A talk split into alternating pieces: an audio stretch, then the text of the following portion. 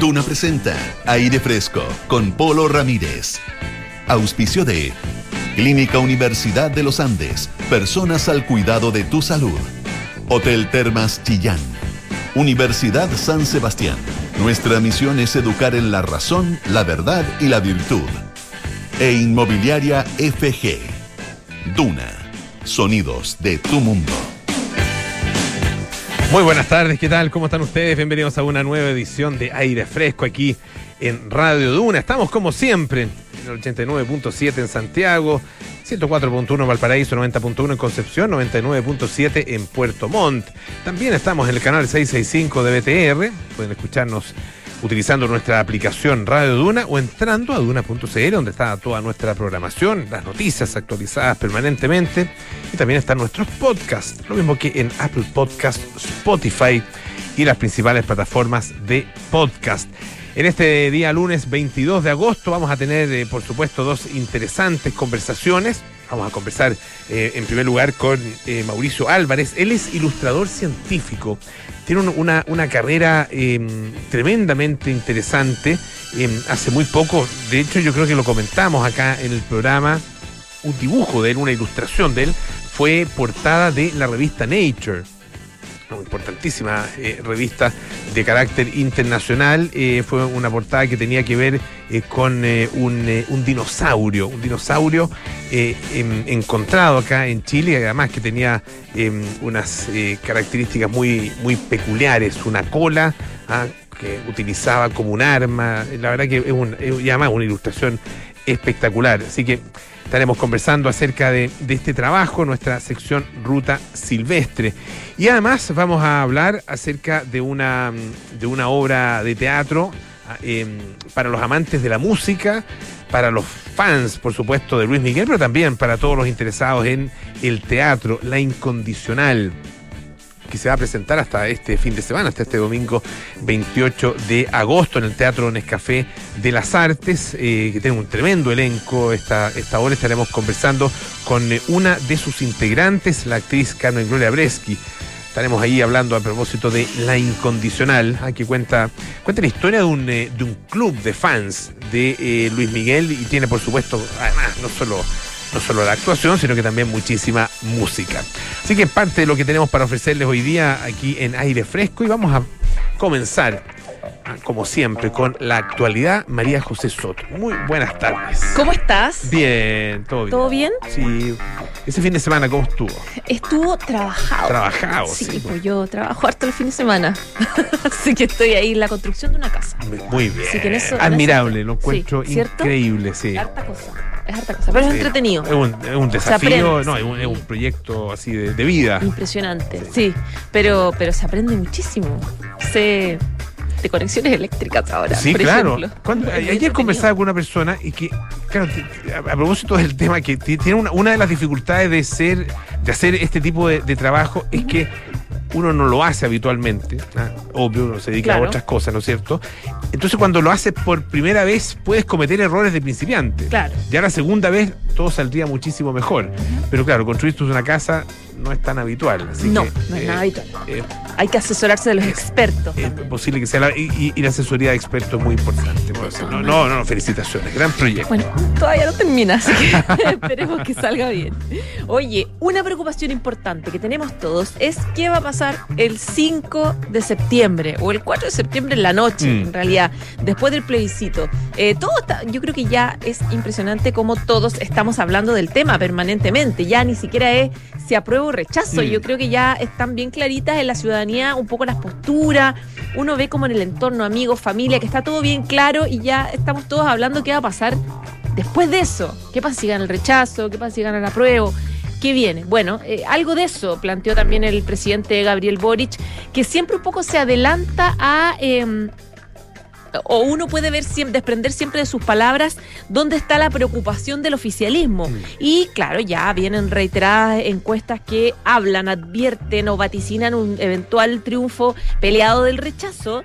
Él eh, ya está hablando de la opción de este triunfo y en Chilevisión dice que repetir el plería redundante, planteando que no hay que partir desde cero porque la gente ya votó una cosa que es cambiar eh, la, la- la actual constitución. Dijo él, el pueblo de Chile ya escogió una nueva constitución. Y eh, dice que eh, no es necesario un plebiscito de, entrada, sino que, dice él, apuntaría a la, insta- la- la instauración de una nueva convención constitucional, eh, con las mismas reglas de los, de los ex convencionales. Pero, aclara él, eh, yo no puedo arrojarme tampoco una decisión unilateral, esto tiene que discutirse en el Congreso. Y claro, si uno en esta entrevista que dio a Chilevisión, si uno suma como sus principales declaraciones, sus principales cuñas, eh, denotan un poco este desprenderse del proceso un poquito, porque él habla y dice varias veces, yo no aspiro a tener un rol protagónico, dice el 5 de septiembre yo me lo voy a jugar por la unidad de Chile, un poco se está empezando como a separar un poco de la opción. Los puentes no están cortados, son declaraciones que él hace un poco eh, planteándose un poco más transversal. Eso en ambos casos. O sea, en, en- en- Claro. en- en caso de que triunfe el apruebo o el rechazo, en ninguno de esas de- en ninguna de esas dos situaciones él lideraría eventuales procesos dice que no de, quiere ser de líder, reformas. Ya. Él dice que no quiere ser protagonista. Ahora, hay un contexto y el contexto es que hasta ahora eh, no solamente las encuestas dicen que podría eventualmente ganar el, el rechazo, sino que también sus partidos, los partidos oficialistas, están planteando ya harto que eh, la necesidad es que exista un acuerdo que emane desde el Congreso y que sea el Congreso el que eh, tome la tome Sí, me lo dijo la ministra Vallejo también. Lo ¿no? dijo la ministra Sí. Vallejo, exactamente. De hecho, ella dice una cuña ahora que te la voy a repetir. Te la voy a decir. Dice. eh, esa es voluntad del Ejecutivo. Creemos que hay principios democráticos que hay que proteger. Eh, y ella dice, hay que eh, ser sumamente claros que una cosa es la voluntad del gobierno y otra es la respuesta que tendrá que dar el Congreso Nacional. Yo leí ahora una, una nota de ex ante donde eh, cuentan un poco que eh, en el comité político de hoy día, de los días lunes habitual, entre los ministros políticos y los representantes de los partidos políticos oficialistas, eh, se eh, dice que dice la nota un poco que se está instalando esta sensación y solicitud de los partidos de pedirle al presidente Gabriel Boric que tome distancia del proceso si es que triunfa el rechazo y que lo deje en manos de los partidos y el Congreso. Y que él ojalá se aboque en realidad después del 5 a sacar adelante la gestión del gobierno donde, donde ven hartos déficits eh, y preocuparse de eso y que el Congreso sea el que defina qué viene después, si efectivamente un plebiscito de entrada de nuevo o la composición de eh, nuevos convencionales. Eh, todos dicen un poco todo apunta a que eh, no sea el rol del presidente Gabriel Boric el que esté centrado. De hecho, por ejemplo, el presidente de la Cámara, Raúl Soto, eh, decía, eh, ninguno puede eh, imponer su visión. Esto tiene que ser sí o sí un acuerdo político. Bueno, los senadores de la DC decían que no es necesario un plebiscito de entrada tampoco. El RN y Evópoli también planteaban y, otros partidos, digamos, de la derecha decían, es el Congreso el que tiene que decidir. O sea, pareciera que hay un consenso en el que no sea el presidente Gabriel Boric el que lidere un acuerdo para sacar adelante esto en caso de que gane el rechazo. Claro, vamos a ver. Y pareciera que todos se están poniendo en. se están cargando para esa alternativa en el fondo. ¿Será esa una táctica electoral o no? Una contramufa, dice. tú. Una- una- como la contramufa así que, que le gusta tanto a, los- a los futboleros. Claro. Capaz. Puede ser, puede ser. Ya vos, José. Ya pues, un Todo abrazo. está por ver, se quedan 13 días. No queda nada. No queda nada. No queda nada. ¿Tú ya decidiste tu voto? Eh, sí, hace mucho rato. Ah, ya lo decidiste. sí, Ya. hace mucho rato. Ya. Sí. Sí, yo creo que ya Pero casi me lo no guardo. indecisos. Me lo guardo. Te lo como- guardas. No, como- aquí hay que como- guardárselo. Como, creo yo que corresponde. Totalmente. Sí. Además que es rico ser como no ser independiente en el fondo. No, no, no, no decir tampoco. No es necesario decirlo, ¿no? No, hay, bueno, hay mucha gente que está que se, que Que, está, sal- que se está algunos que están saliendo del saliendo closet. del closet. Sí. Sí. Yo creo que es como Incluso me llamó la silencio. atención, fíjate, yo pensé que iba a guardar su voto hasta, hasta el final eh, el exministro Rodrigo Valdés, Ujú. a quien ayer a través de una, de una columna eh, expresa su intención de votar rechazo. Lo había hablado, recuerdo cuando lo entrevistaron acá en la, en la radio, en, en Hablemos en Off, eh, y él, no sé, como que dio a entender que iba, iba a seguir esperando, que estaba todavía en duda. ¿ah? Eh, pero en ese minuto como que se veía un poquito más inclinado, más bien para la prueba. Pero es algo que uno podía adivinar o, o- o- o percibir, pero, Claro. pero finalmente se, finalmente él opta por, eh, por el rechazo. Vamos a ver. Cruza el, como dicen, como está de tan de moda, cruza el Rubicón. Exacto. Ya, vos, José. Un abrazo. Muchas gracias. chao. Oye, ¿puede, ¿creen ustedes que puede haber fruta que no sea vegana? Fruta que no sea vegana. ¿Y saben que puede? Sí. Pues, bueno, si, si, si no pudiera, no, le, no estaría haciendo la pregunta probablemente. Eh, y se trata de lo siguiente, yo la verdad que no, no lo sabía, y, tiene que ver con una, una eh, acusación, denuncia eh, que se hace en relación con, con Tesco, ah, que es una cadena de supermercados en Gran Bretaña. Eh, y dice que están buscando alternativas para su fruta no vegana, porque los acusaron de vender fruta que efectivamente no es vegana. Eh, y va a comenzar ahora a etiquetar justamente esa, el- distintos productos, distintas frutas como no veganos. Porque claro, uno, imagino que siendo vegano va a, a- a la parte frutas y verduras del supermercado y asume que todo es vegano. Ah, que no, no, no tienen ningún elemento de origen animal ah, en, eh, en esos productos.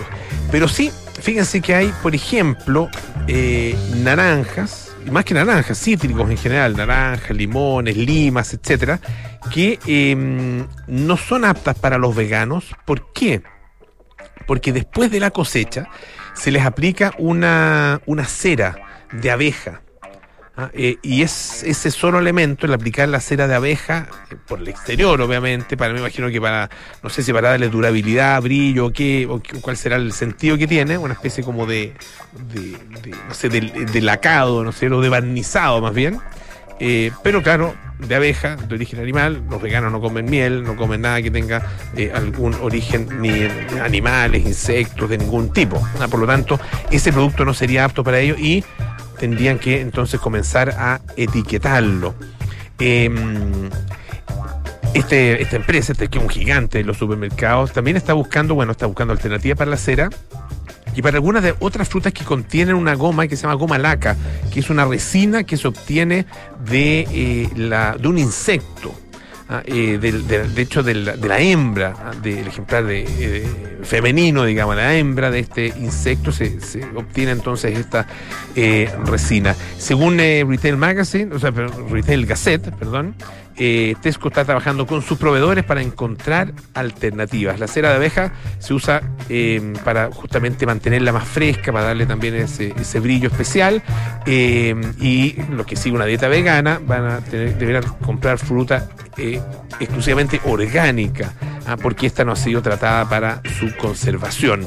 Eh, esto se produce después de que hace alrededor de un año un, eh, menos de un año, fue a principios en realidad del 2022, eh, una, una publicidad vegana del supermercado fuera denunciada como un mensaje medioambientalmente engañoso.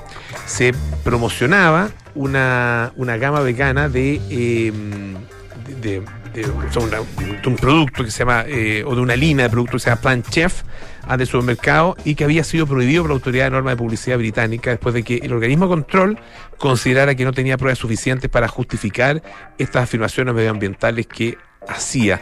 Eh, la respuesta de Tesco fue que bueno que ellos no pretendían ser eh, eh, no, no pretendían que estas afirmaciones fueran 100% eh, absolutas digamos eh, sino que que tenían eh, beneficios medioambientales, pero no que eran 100% o totalmente sustentables o buenos para el planeta. Ah, eh, claro, eh, la publicidad hoy día utiliza mucho, y ustedes lo han visto, eh, se, ve acá en Chile también, de hecho en grandes tiendas, en supermercados, una serie de, empresas que efectivamente hacen publicidad eh, hablando acerca de los méritos que tienen sus productos o sus servicios en términos medioambientales. Pero no siempre es tan así y existen organismos en distintas partes del mundo que lo hacen ver. Escuchamos a Paul McCartney con Young Boy.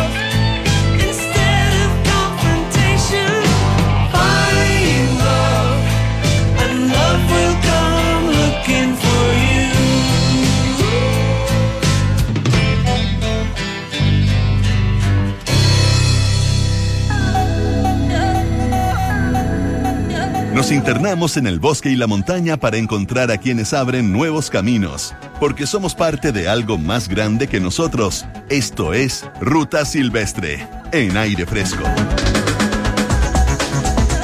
Ya es hora de nuestra sección Ruta Silvestre aquí en Aire Fresco en Radio Duna y estamos al teléfono desde Chiloé, desde ahí las cercanías de Castro, con Mauricio Álvarez, que justamente allá de la zona, eh, él es ilustrador en ciencias y pintor y les contaba yo eh, como introducción eh, al principio del programa que mm, lo vimos y lo comentamos de hecho en ese minuto cuando apareció uno de sus dibujos, una de sus ilustraciones en la revista Nature eh, y no en cualquier parte, en la portada nada menos. Mauricio, muy buenas tardes, ¿cómo estás? Bienvenido a Radio Duna, ¿qué tal? Buenas tardes, Polo. Muchos saludos desde Chiloé. ¿En qué parte exactamente de, de esa maravillosa, de ese maravilloso archipiélago estás? Mira, yo vivo en el sector de Yicaldad, que queda hacia la montaña de Castro, eh, al lado de un corredor biológico, que es un bosque donde tiene el Parque Un Amigo, Parque Tronadores. Es un bosque bastante antiguo y muy bello, con una biodiversidad increíble, una vista hermosa, se ve de acá toda la cordillera. Y en este lugar es donde me inspiro para trabajar, tanto en ciencias como en pintura.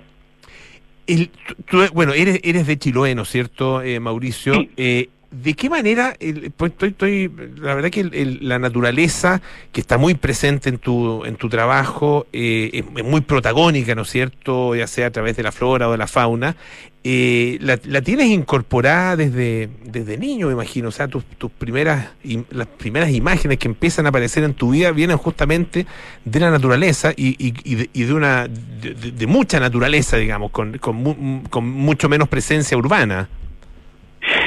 Sí, mira, lo que pasa es que tuvimos la suerte de crecer en Castro, Chonchi y Cucao, porque mi papá iba mucho hacia la montaña, eh, en la zona del Parque Nacional, tenía una cabaña arriba de la Laguna Huelde, y nos criamos prácticamente ahí de manera muy sencilla, muy tipo Walden de Henry David Thoreau, una cosa así. Eh, viajábamos frecuentemente para allá y amanecíamos en la mitad del bosque, solo escuchando el trino de los pájaros, viendo animales silvestres, con todo lo que significa, eh, digamos, la exigencia de vivir en un, en un de- o sea, de frecuentar un lugar alejado, que es más difícil de llegar, pero donde la, yo diría, la biodiversidad, los cohabitantes, como dice un amigo Ricardo Rossi, están absolutamente presentes en el entorno y como fui siempre fui visual, bastante visual, bueno para dibujar y todo, eh, me encantaba observar esos detalles, los detalles en los ríos, en la naturaleza. Estamos hablando de sectores eh, donde la, la flora y sobre todo la, la fauna no tiene tanto temor a los seres humanos. Entonces uno se iba a la cordillera y ahí mismo tenías al lado tuyo un aguilucho, una lechuza, algunas otras especies. Entonces la conexión es, es bastante ancestral, digamos, de conectarte con un, un territorio sin muchas personas. Y, y el, tu acercamiento al, al dibujo, ¿cómo, cómo surge y cómo lo, cómo lo vas desarrollando después, ya, ya desde, desde el punto de vista de tu formación y, y en tu trabajo profesional? Mira, nosotros somos cuatro hermanos y siempre jugamos a concursos de dibujo. Teníamos, gracias a mis papás, hartos tipos de revistas, National Geographic, Peneca, Mampato. Entonces jugábamos a, a- ilustrar en base al estilo de cada uno, eh, juegos y cosas por el estilo. Y eh, después yo seguí dibujando siempre en el liceo, se reían siempre mis compañeros de curso porque llenaba el cuaderno de dino- dinosaurios y cualquier otra cosa. Y eh, después tuve la suerte de empezar a trabajar eh, recién saliendo del liceo para algunos científicos en ilustración en ciencia, haciendo interpretación de sus descubrimientos, algunas cosas. Entonces ya cuando estaba en la universidad dibujaba tanto por, por lo que estudié en diseño en la Universidad Católica de Temuco, eh, como mis trabajos con, con científicos, digamos. ¿Y Y los, di- ¿Y los dinosaurios cómo aparecen en, en tu vida? Mira, siempre nos gustó la paleontología, la biología, la ciencia, por el lado de mi papá tenemos mucha influencia con respecto a los viajes y la antropología, arqueología, y por mi mamá, como estudió licenciatura en ciencia en la Universidad Austral, viajábamos a los laboratorios, conocimos eh, internamente eso de pequeño, y eh, yo empecé siempre ligado a las ciencias amplias, digamos, geología, biología, paleontología, y eh, tuve la suerte de conocer varios amigos que ahora son grandes paleontólogos, Alexander Vargas, David Rubilar, Karen Moreno, eh, cuando estaban estudiando y participamos de varios congresos de paleontología en Argentina, congresos de arqueología Ibayoca en Chile. Entonces fue bien temprano la, la vinculación con la paleontología y tuve la suerte que, de viajar a Argentina, comencé a, a trabajar allá con científicos eh, interpretando sus investigaciones, estando en directo con esos grandes descubrimientos que acá en Chile existían, pero de, estaba de manera incipiente eh, o, con, o con poca gente trabajando en esta ciencia más específica.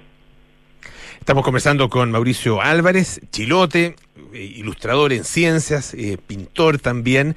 Eh, hay, dentro de tus trabajos, eh, de hecho les paso el dato, la cuenta de Instagram de, Mauricio, que es muy, es muy bonita, au- Mauricio-Álvarez-Art.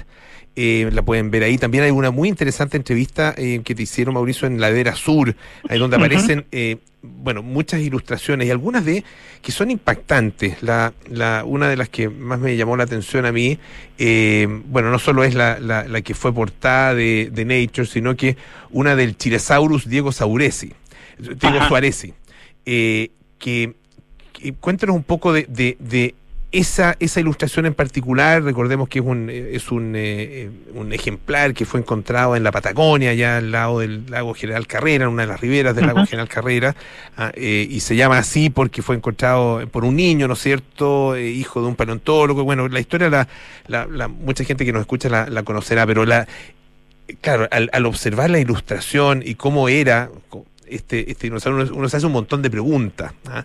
Eh, ¿Cómo llegaste a esa imagen visual, no? Cuéntanos un poco de eso. Mira, voy a eh, contarles de, de las dos áreas en las cuales trabajo. Una, para lograr ese tipo de imágenes, yo pinto bastante, pinto como eh, acuarelista, como pintor en, en acrílico, en otras técnicas, trato de pintar mucho en directo, eso se llama plener, O pintura in situ, que es pintar, de hecho ahora está atardeciendo, me gustan los atardeceres, pintar de noche, ciudad, campo, arriba un avión, arriba una micro, donde sea, porque lo que pasa es que tú, ahí tú captas la experiencia real de la atmósfera y es sumamente exigente para ti como pintor tratar de captar esa atmósfera que va cambiando, con luces, amaneceres y todo, pero eso genera una experiencia visual sumamente completa y un ejercicio que es un tremendo aprendizaje, porque además lo que uno trata de hacer es retratar una atmósfera y no retratar el detalle minucioso. Y eso yo lo aplico en la ilustración en ciencias, como el ejemplo del Chilesaurus o el ejemplo del Stegourus, porque esos son trabajos en equipo, donde yo los ilustro, pero trabajo con una asesoría de 10, mínimo 10 personas, 7 personas que son amigos, eh, científicos, científicas que trabajan en distintas áreas. Entonces, siempre como trabajo, soy miembro adjunto de la red de la Asociación Paleontológica Chilena y tengo un montón de amigos científicos, les pregunto a muchos eh, respecto de el clima de esa época que se está ilustrando, respecto de la geología de la cordillera, si habían o no, habían lagos, ríos. Les pregunto mucho con respecto al sedimento, al barro, qué tipo de, de ambiente era, te fijas qué otros animales habían cerca, algunos insectos. Trabajo mucho con paleobotánicos, eh, muchos muy buenos amigos del Instituto Antártico chileno, y ellos me asesoran, por ejemplo, respecto a, a todos esos detalles, y cuando ya es de lleno trabajar en una imagen que se va a publicar o una imagen que va a apoyar la publicación de un paper importante, trabajo con paleontólogos o anatomistas o zoólogos que son como más expertos en la anatomía del animal. Y ahí viene un trabajo metódico que es súper exigente. Yo lo disfruto, pero es bastante, es una locura un poco porque significa varias trasnoches que es ir generando la anatomía del animal con la musculatura, después ponerle piel, después trabajar las escamas de esa piel, apoyarme a veces con el, el apoyo de amigos que hacen 3D para generar un modelo eh, con otro tipo de corrección también, eh, de un amigo que se llama Gabriel Díaz Paliocni, que, que, que ha publicado bastante últimamente. Y eh, después de todas esas capas, yo genero un animal que tengo que repasar un montón de veces. O sea, generamos una imagen en todo el equipo, lo aprueba o no, después vienen los expertos y dicen, mira, esto no está quedando tan bueno, volvemos a hacer otra. A veces, a veces hemos hecho hasta cuatro eh, productos terminados para lograr el último. Y, y eso eh, significa, por ejemplo, en la imagen del Chilesaurus o del Stegosaurus, tratar de obtener, qué es lo que, digamos, me han comentado hartos eh, científicos, es tratar de obtener un animal en vida, que esté curioso mirando algo, que esté descansando, que esté inquieto, pero ese es mi mayor interés, es retratar un, un animal en vida, en actitud, y ojalá que esté relacionado a un ecosistema. Y, y en este sentido lo importante retras- retratar un ecosistema es que es una herramienta de interpretación que se divulga a la comunidad y con eso la comunidad tiene herramientas para entender cómo era ese entorno, qué especies de plantas, por ejemplo, todavía existen, eh, por qué es importante conocerla. Imagínate solo un humedal de la zona central o el litoral, lo importante que es conocer respecto a esa biodiversidad. Entonces, mi, mi gran interés y apoyo en todas estas publicaciones es dar herramientas que sirvan para tener más, más conciencia y más conocimiento. Por ahí va la, la vinculación con tantas disciplinas, ¿te fijas? Quería eh, tomar algunos de los, de los conceptos que has eh, mencionado, hablabas de biodiversidad, hablabas también de, de conocimiento y sobre todo de conciencia. Eh, y, y como, como eh, gran observador de la naturaleza eh, y de, tu propio entorno allá en Chiloé, ¿cómo, cómo ves la, la situación eh, en términos de los cambios que ha experimentado el archipiélago durante el último tiempo? Mira, el tema del cambio climático es, es global. Tengo la suerte de aportar y trabajar en varios proyectos grandes a nivel global, eh, sudamericano, digamos que tienen mucho que ver con Patagonia con respecto al cambio climático. Y el problema es que tú ves como la, la, la explosión demográfica, la falta de conciencia del ser humano, de, todos nosotros respecto a la, al, al ver sus consumos, lo que es el, el, vivir y el, la huella de carbono que tú vas dejando, y eso se ve en, en la isla en montón de aspectos. Cuando nosotros éramos pequeños, tuvimos la suerte de vivir en Chonchi, como el año 83, era como Tom Sawyer, así, era una aventura vivir en Chonchi, y tú ibas al puerto, al muelle, y la cantidad de sardinas, de especies, de, de, de peces que había ahí era increíble, era como un acuario. Eh, después vino el tema industrial con las salmoneras y todo eso, y todo el mar interior perdió esa diversidad de especies, y eso tú lo ves tanto en el mar, ahora cuando navegas o vas a recorrer las islas, y lo ves en el bosque con respecto al, al consumo eh, incansable que hay respecto de la, la madera, la leña, el ganado, todo eso afecta y genera un impacto en el medio ambiente, por ejemplo con la extracción del pompón, Claro. que es terrible porque se va secando un territorio donde tú incluso ves, o sea, acá llueve increíble, de hecho nos ha tocado unos, unos días increíbles de lluvia, sí, pero sin parar, con truenos, todo, pero igual hay, hay zonas donde la gente no tiene agua. Entonces. Es, eh, no, es, cl- es claramente una, una de las, eh, ya no curiosidades, sino que una de las contradicciones profundas que, que existen en, eh, en Chiloé. Cuesta realmente entenderlo. Eh, Mauricio, desgraciadamente se nos, se nos acabó el tiempo. Eh, Mauricio Álvarez, eh, de, de allá de Chiloé, de Castro, ilustrador en ciencias, pintor. Eh, como les decía, pueden ver su trabajo en Mauricio-Álvarez-Art en Instagram. Eh, les recomiendo también esta entrevista que mencionaba en eh, Ladera Sur, laderasur.com. Y por supuesto vamos a seguir muy atentos a las próximas publicaciones y a todo tu, tu quehacer. Muchísimas gracias, Mauricio. Un abrazo grande. muchas gracias, se vienen varias publicaciones nuevas. Perfecto, tú, no- tú nos vas contando y ahí conversamos de nuevo. Un abrazo. Ya, pues, un abrazo, muchas Chao, gracias. chao. Chao. Oye, varias cosas importantes. Eh, reservar en Hotel Termas Chillán es reservar en una de las mejores temporadas de esquí del último tiempo. Y lo mejor es que a partir de la tercera noche un niño es gratis. O si reservas desde cinco noches, solo pagas cuatro. Y eso no es todo. Los tickets son gratis. Haz tus reservas en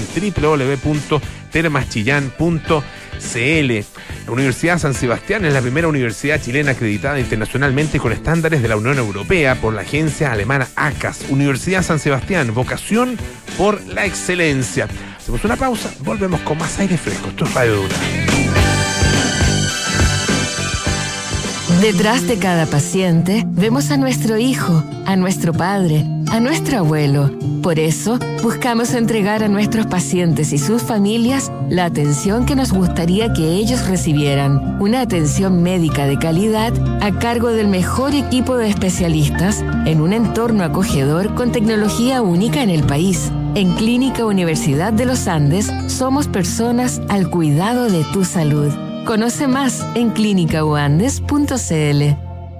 Pablo y Maca hoy han decidido cambiarse de casa. Pero la gran pregunta es, ¿arrendar o comprar? La respuesta es comprar, porque en Inmobiliaria FG te apoyamos con hasta el 10% del pie y un plan de pago a medida. Tenemos descuentos en unidades seleccionadas y muchos beneficios más.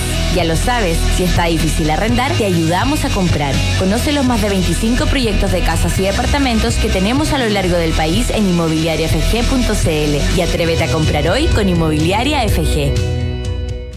Gordo, ¿supiste que en Hotel Termas Chillán tienen una de las mejores temporadas de esquí de los últimos años? ¿En serio, mi amor? Y lo mejor es que desde la tercera noche uno de los niños se hospeda gratis. O si reservamos desde cinco noches, solo pagamos cuatro. Y además, los tickets de esquí son gratis. ¡Bravo!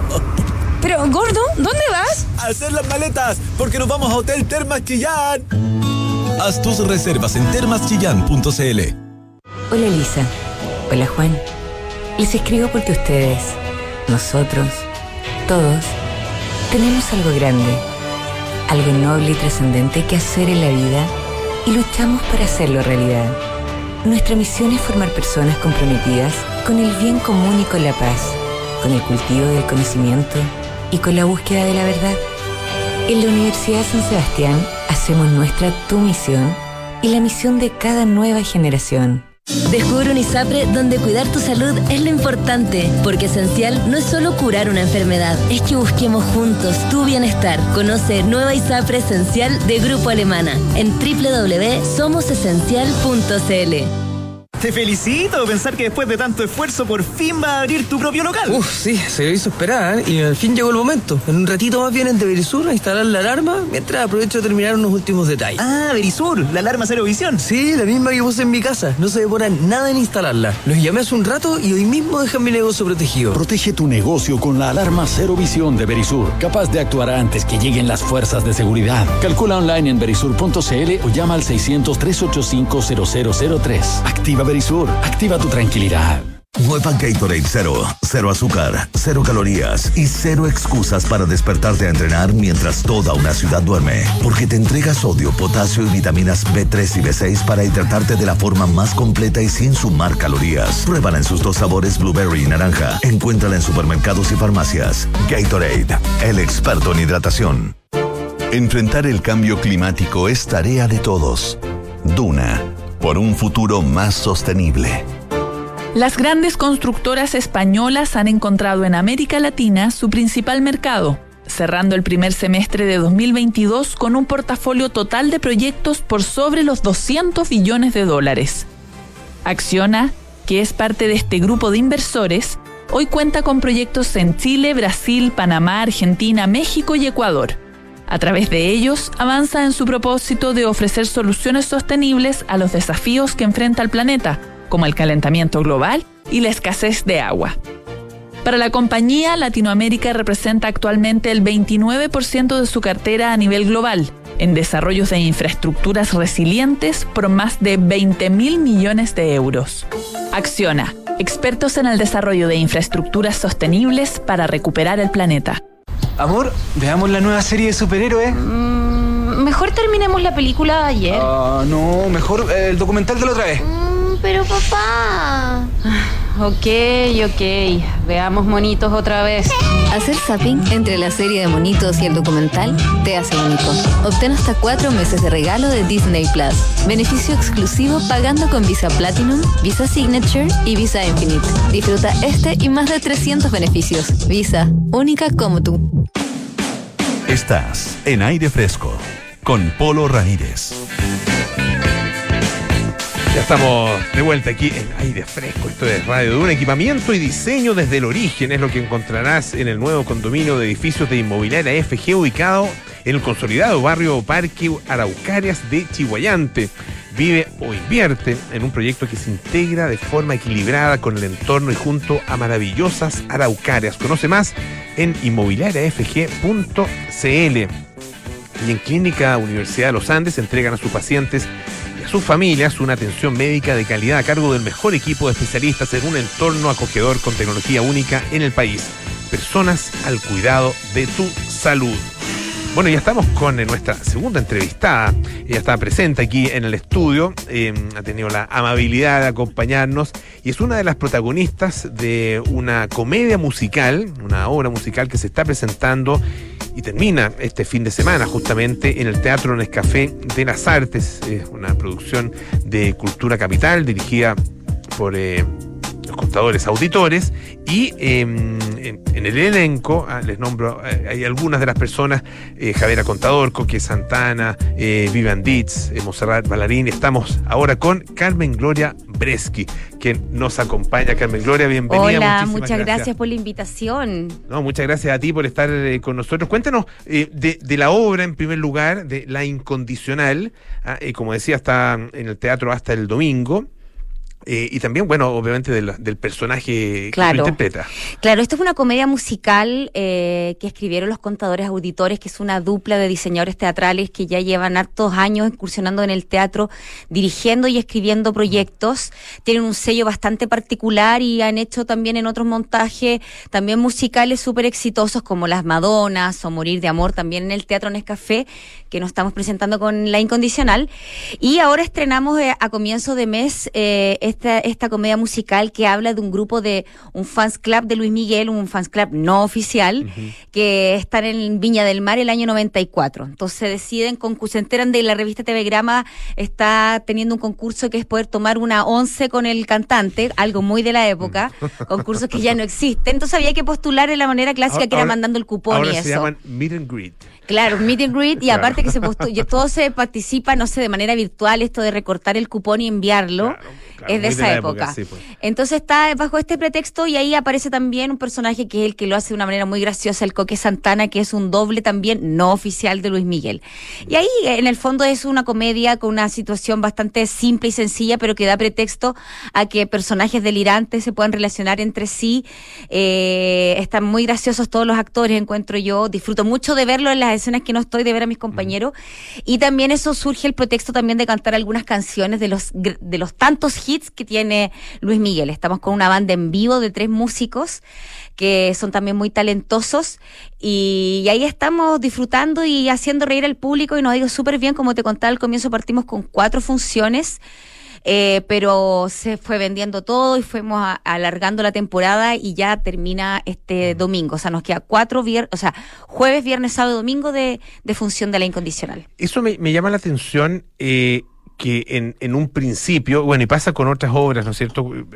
No, no- no entiendo mucho el, el, el por qué se da así este fenómeno, eh, que son que, se apuesta por pocas funciones en un primer momento y va dependiendo, ¿no es cierto?, Claro. de la, del resultado que vaya teniendo, si, si es que se extiende y, y la temporada igual es corta, un mes. Claro, igual es un mes. O sea, es- se alarga, pero sigue siendo Sí, corta. o sea, claro, si comparamos temporadas, no sé, en Broadway o en, en otros lugares, quizás, claro, las temporadas son mucho más largas.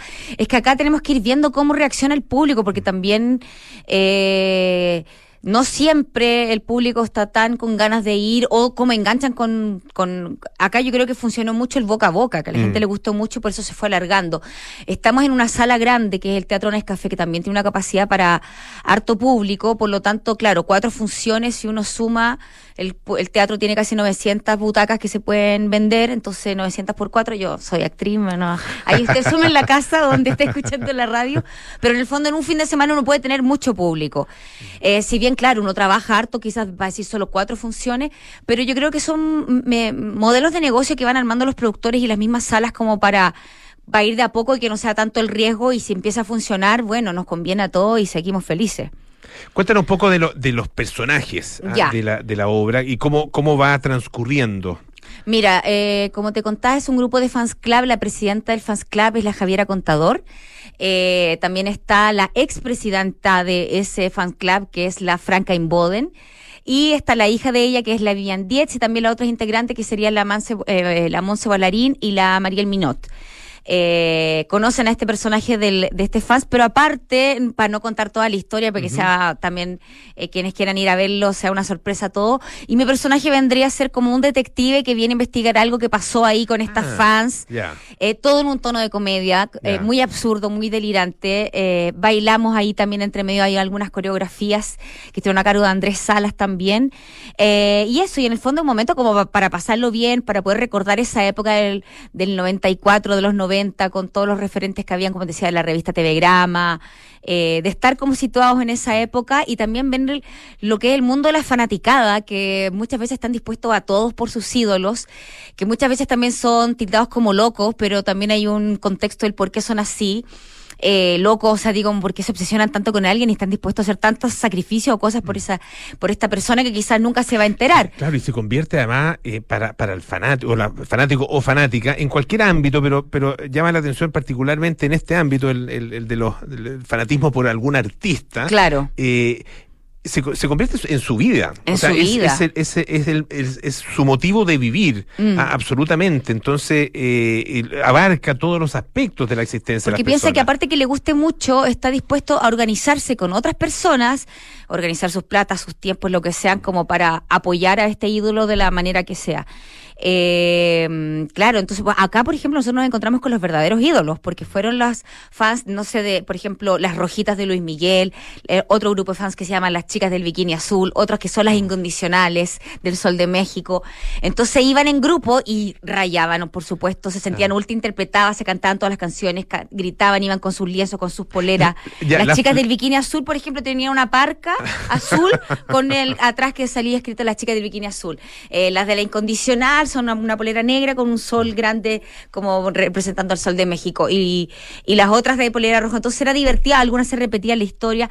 Ahora también quiero eh, comentar acá que esto no es solamente una obra que le puede interesar a fans de Luis Miguel mucha gente que ha ido que en realidad no le, quizás no le gustan ni tanto las canciones de Luis Miguel, pero se ríen de la historia porque es una historia liva- liviana, simpática, hay risas seguras, o sea, carcajadas de verdad, hay bastantes, eh, y la gente termina la función, en todas las funciones que hemos tenido, de pie, cantando con nosotros, y muy agradecidos de haber pasado ese momento que al parecer necesitamos también como sociedad, como distraernos y pasarlo bien relajar un poco la vena, como se dice, en estos tiempos que está todo un poco más eh, intenso. Eh, entonces, así como disfrutan las fans, también está disfrutando las otras personas. Estamos conversando con la actriz Carmen, Glo- Carmen Gloria Breschi eh, a propósito de la obra La Incondicional, una comedia musical que se está presentando en el Teatro Nescafé de las Artes y que tiene funciones para este jueves, sábado, jueves, viernes, sábado y domingo. Eh, todos los, los tres primeros días a las 20.30 horas y el domingo a las 19.30 horas en la voltería del teatro a través del sistema Ticketek se pueden comprar eh, las entradas. Y el, la, mm, Y la- también, ojo que Sí. por si acaso, da- dato, con Caja Los Andes también hay como unos descuentos, entiendo. Entonces, si es que tienen, son parte de Caja Los Andes, pueden también acceder a comprar quizá en un precio más amigable o, o más económico por la persona que lo necesite. Y yo recomiendo comprarlo como con tiempo, no llegue el mismo viernes o sábado a comprar la entrada como media hora antes, porque en verdad nos ha ido súper bien y se, y se ha ido vendiendo. Aparte que hay un, todo un tiempo ahora, como, como varias cosas que, que uno tiene que sumar minutos o a veces media hora o una hora por el pase movilidad, Ah, claro, la tiene fila, razón. las entradas, todas esas cosas. Hay que tener la entrada, tener Sí, eh, el andar- pase movilidad al día o, si no un de PCR como identidad, claro. Sí, sí, me pasó hace, hace poco Sí. que fue al que fue al teatro justamente y, y me demoré un poquito en. Ahora, hay cierta flexibilidad, pues, se, se, se demoran unos, unos minutitos en entrar, pero en general son no- puntuales. las Sí, pues de en general teatro, sí. partimos puntuales, pero tampoco podemos partir acá a las 8.30 en punto porque ah, existe todo este Claro.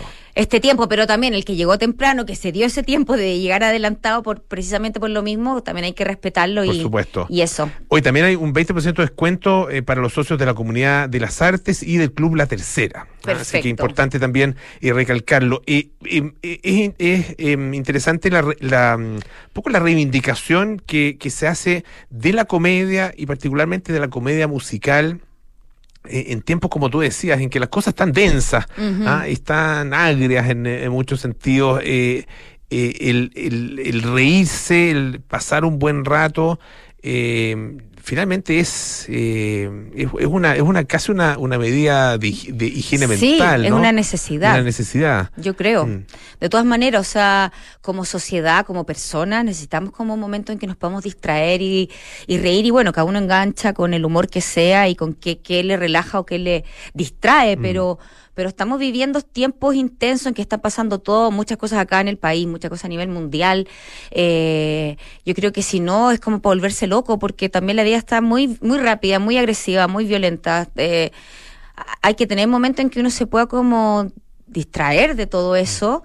Eh, no se trata de estar todo el rato viviendo la vida de una manera como que me voy riendo de todo, voy de superficial por la vida, pero, pero sí como que el momento de que de que nos podamos reír y de cosas simples de repente. También entendiendo que hay humor negro que también sirve, acá también está un poco, no es que sea todo tan blanquito, pero, pero sí, reírse de buena gana creo que es un ejercicio como tan, tan importante como hacer deporte y alimentarse bien.